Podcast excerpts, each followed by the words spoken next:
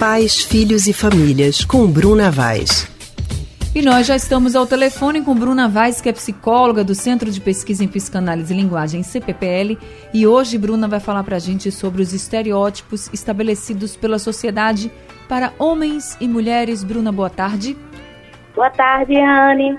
Boa tarde, Bruna. De vez em boa... quando, alguém boa lança. Tarde, Leandro. Boa tarde. Desculpa, ultrapassei você aí nesse boa tarde, mas vamos seguindo aqui, que de vez em quando algumas pessoas lançam mão de pesquisa científica para dizer que cérebros de homens e mulheres são diferentes e que isso justificaria uma série de comportamentos de ambos os sexos. Se isso procede, como é que fica essa situação? Claro que a gente não quer discutir com a ciência, né? É. Mas realmente procede? Até que ponto essas pesquisas facilitam a educação dos nossos filhos ou prejudicam também, né, Bruna?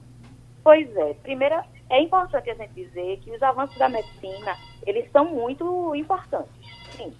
Mas reconhecer diferenças morfológicas, as diferenças funcionais, né, é, vai estar tá impulsionando um monte de pesquisa, mas ao mesmo tempo é, vai estar tá construindo imaginários sociais, né, sobre alguns aspectos, né. Em relação, por exemplo, a essa essa diferença entre homens e mulheres, isso acontece bastante, né? Como se tivessem comportamentos que fossem de mulheres, comportamentos que fossem de homens, né? E isso acontece desde a infância, né? Atrás dessas pesquisas.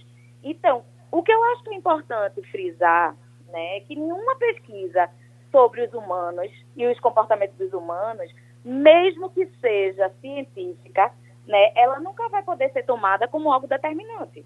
Né? Eu estou falando isso porque quando a gente diz é, humano, a gente está falando de um ser com toda, toda sua armadura orgânica, mas também submetido a um ambiente e uma série de vivências que vão acontecendo ao longo da vida.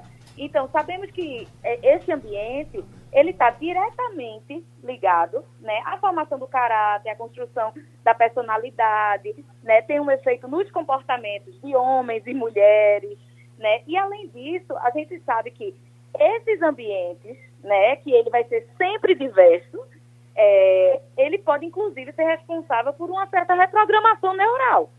Então, a gente não pode colocar, né, só porque escutou cientificamente comprovado, a gente não pode colocar de que tem algo que determina o comportamento de homem, o comportamento de mulher, o comportamento de qualquer pessoa. Né? A gente não pode é, generalizar. Certo. E como é que a gente pode fugir dos estereótipos? Se sempre aparece alguém para sentenciar que homem é de um jeito, mulher é de outro. Por exemplo, existem pesquisas que apontam que os homens têm um senso de direção melhor, uma noção do espaço melhor do que as mulheres. Mas no trânsito, por exemplo, as mulheres se envolvem menos em acidentes, é o que mostram as estatísticas. Então, mesmo assim, ainda existe aquele estereótipo que mulher é ruim no volante, é ruim no trânsito, que só homem sabe dirigir bem, né? Pois é, é aquilo que eu estava falando, né? esse termo cientificamente comprovado, ele está na moda. Né? E é muitas vezes utilizado, né? E até no senso comum mesmo vai sendo utilizado porque vai construindo um imaginário em relação a várias coisas que a gente observa no nosso dia a dia. Né? Quantas vezes, por exemplo, a gente não observa pais e mães que aderem a receitas de como educar seus filhos, por exemplo. Então, qual é a preocupação nisso? Porque na hora que você vai determinando né, o, o seu comportamento como pai, como mãe, né, é para cuidar dos seus filhos, para educar seus filhos, de uma maneira em que você só observe aquilo que a pesquisa diz e não o que você está vivenciando ali com os filhos, isso já é uma forma determinística de ver o humano, né? E de ver a criança ali que você está educando. Nesse exemplo que você utilizou, é, que mulheres é, dirigem, né, tem mais dificuldade, homens têm, têm menos dificuldade, a gente sabe que na prática, né, isso pode sim existir, mas pode também, na prática, existir mulheres que dirigem super bem, homens que dirigem mal.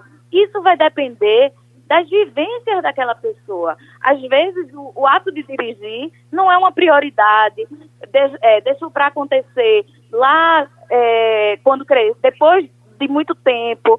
Então, a gente sabe que não pode determinar de que ah, o fato do, dos homens ter um senso de direção, isso diretamente vai estar relacionado de que os homens dirigem melhor. Não, não necessariamente. Concordo com você, viu, Bruna? Concordo. Tem um monte de mulher que eu conheço que dirige super bem, tem um monte de homem que eu conheço que dirige super mal. E ao contrário também, eu acho que vai de cada um. E a gente não deve se deixar levar por esses estereótipos, né? Nada de estereótipo, cada um é cada um, cada um vai ter suas habilidades. Algumas pessoas são tão boas em matemática e outras são tão boas em português e nem por isso uma é melhor que a outra. Então vamos parar com isso porque somos todos iguais. Bruna, muito obrigada, viu, por conversar com a gente e trazer essa Obrigada reflexão a você, também. Obrigada, Leandro. Obrigado, Bruna.